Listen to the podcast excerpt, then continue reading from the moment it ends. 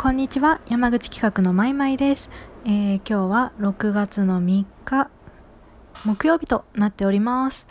えー木曜日って結構辛いですよね。なんかこう休みまであと、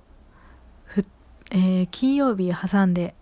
ということになりますけれども一番なんかこうだるくて一番疲れる日かもしれませんが今日も一日頑張っていきましょう。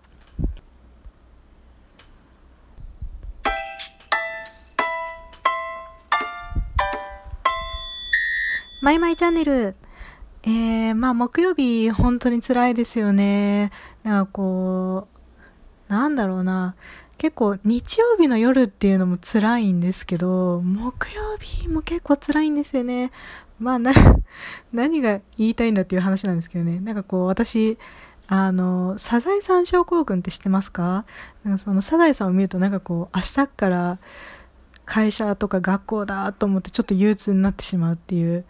あれなんですよね。なんかもうだからサザエさん見るとなんかすごい憂鬱になるんで、もうここ数十年ぐらいこ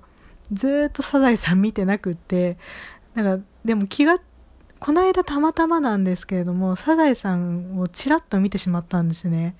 で、ただ、なんかこう、声優さんがすごい変わってて、もうびっくりしちゃって、え、こんな声だったっけ？とか、こう思いながら、新しい発見っていうんですかね、を感じながらもこう、違和感しかなかったんですけれども。でもなんかこう、ドラえもんとかも声優がガラッと変わってしまって、なんかこう、久々に見ると違和感しかないんですよね。まあでも、新しい世代って言えばいいんですかね。今の子供たちはこの声優さんが、もうサザエさんとかドラえもんの声ってなってるわけじゃないですか。なんかだからこう、世代間ギャップっていうのをすごく感じる出来事でした。